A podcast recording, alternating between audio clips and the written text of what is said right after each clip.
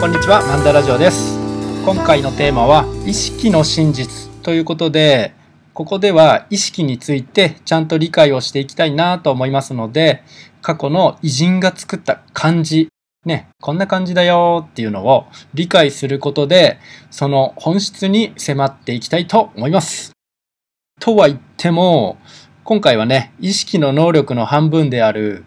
意、意識の意についてだけになります。式の部分は参考文献をよろしくお願いします。ということで始めましょ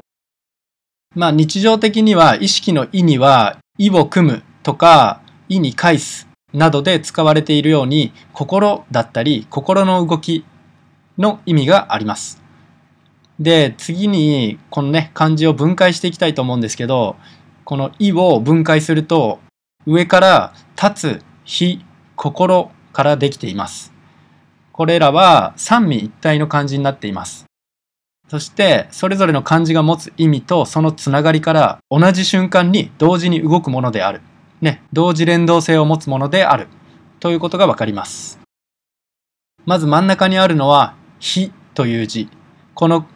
この漢字からは、お日様のような丸い球体、エネルギー体みたいなものをイメージできます。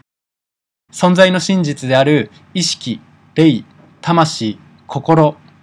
ね、こういったものそのものである意識エネルギー体を表しているとわかります。また、この火という漢字は、口を半分に分割するように1が真ん中に来ています。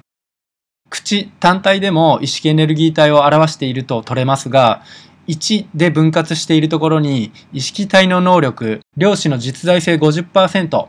を指し示しているようにも見えますし、口の中にある1位の字にはエネルギーをイメージできます。こうね、まっすぐな意識の流れ、乱れのない統一された意識、一つの強い意といった意味合いが想像できます。この非が〇〇である、ね、意識体が何々であるという瞬間の状態を下にある心、これで表してあり、下にある心で表し、意図される心や想像する心といった、そういった意味を含んだ下心となっていることがわかります。その心が元にあると同時に、火が立つんですよね。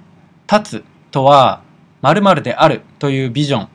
理想像や未来像、幻影、幻想などへ、その意という意識エネルギーが旅立ち向かうイメージを含ませてあり、それが日立ちで、すなわち音という字になっています。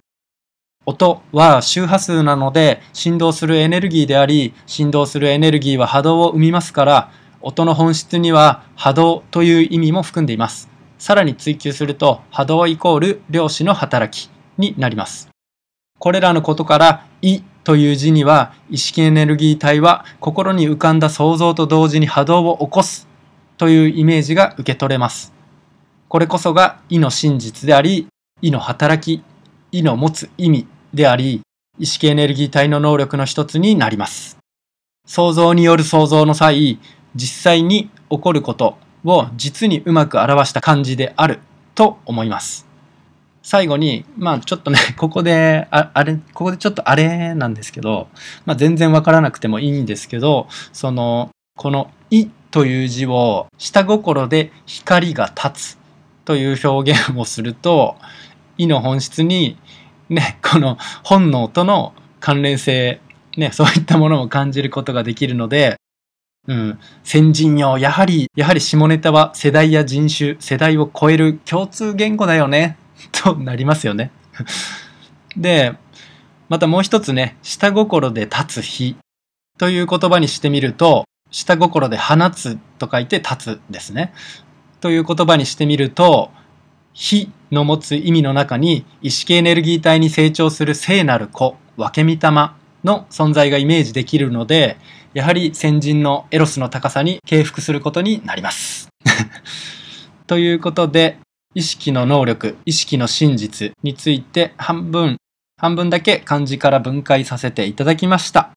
これだけでもね、なんとなくこの意識の持つ力、意識とは何なのかというのがちょっと理解できたのではと思います。ということで、今回の動画は以上になります。最後までご視聴いただきありがとうございます。